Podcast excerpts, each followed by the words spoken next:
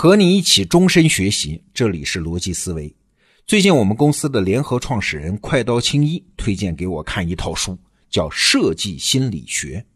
它的作者呢是一位认知科学家，叫唐纳德·诺曼。他在设计界有一句名言啊，说在人和设计之间，人是不会错的，错的只有设计。哎，你看这话说的多么的正确啊！由此可见，老人家的用户意识很强。其实啊。在看这套书之前，我刚开始是有点犹豫的，毕竟这套书年代久远，距离它第一次出版已经过了二十多年了。你要知道，设计是一门不断在扩张的学问呢。二十年前，像智能手机、APP 应用之类的设计，在当时还没有嘞。所以我的迟疑就在于，二十多年前的理论到今天会不会已经过时了呢？但是啊，我看完这套书之后，疑虑彻底打消。里面的内容何止是适用啊，简直是道出了设计的本质，让我这个设计的外行都觉得特别开脑洞。那今天呢，我只说这套书当中的一小部分，就是设计的本质到底是什么。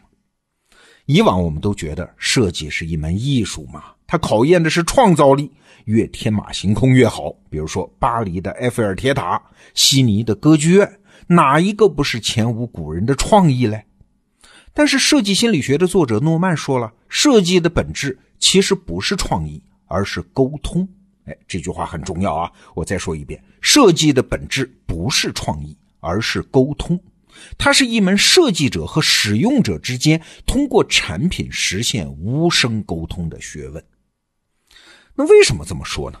因为在我们的日常生活中啊。平均每个人要和两万多件东西打交道，大到飞机、汽车，小到一个创可贴、一个钥匙扣，每件物品都有它自己的用途啊，每件物品都要经过设计师的手啊。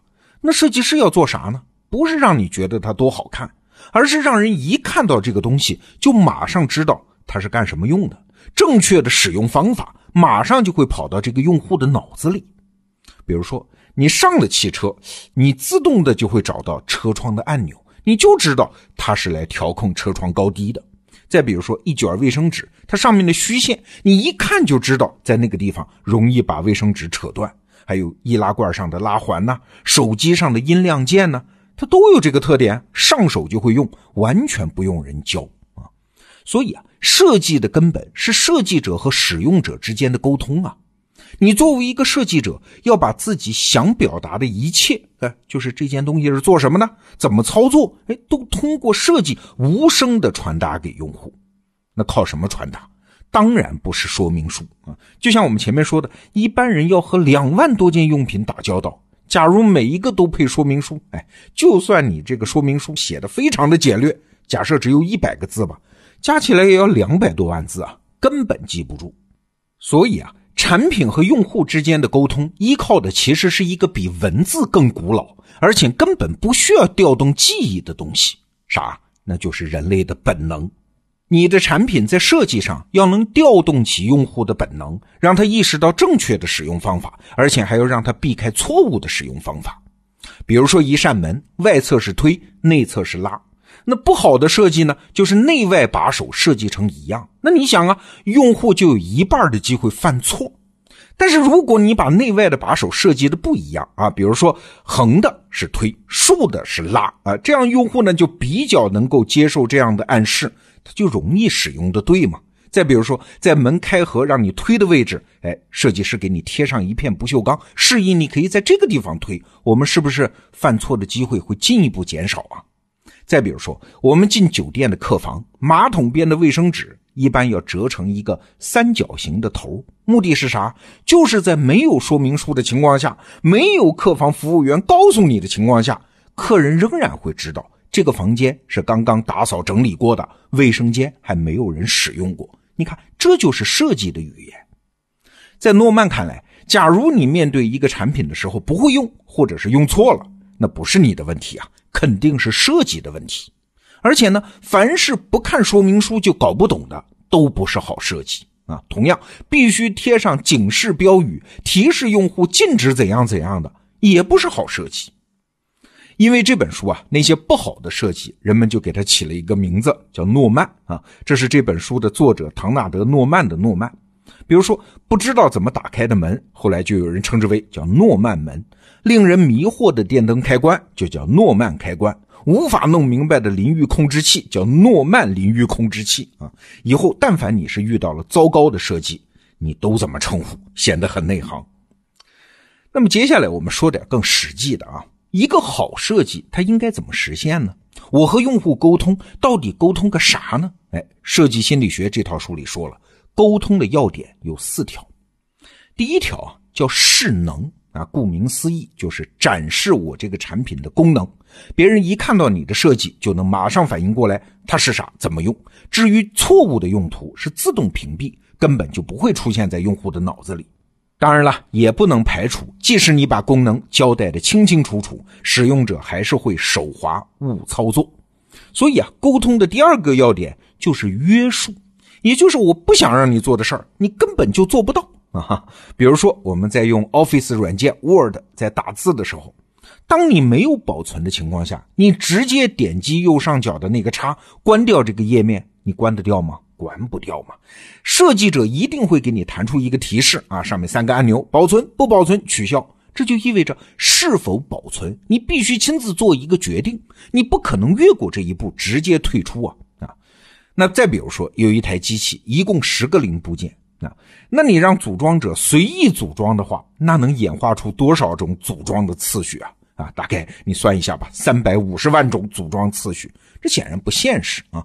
所以每个零部件上，设计者就必须设计一些特殊的东西，让它只能跟某个特定的部件按照特定的顺序组装在一起。比如说，这个螺丝只能安在那个螺帽上，十个部件互相锁定，谁都不可能站错位置。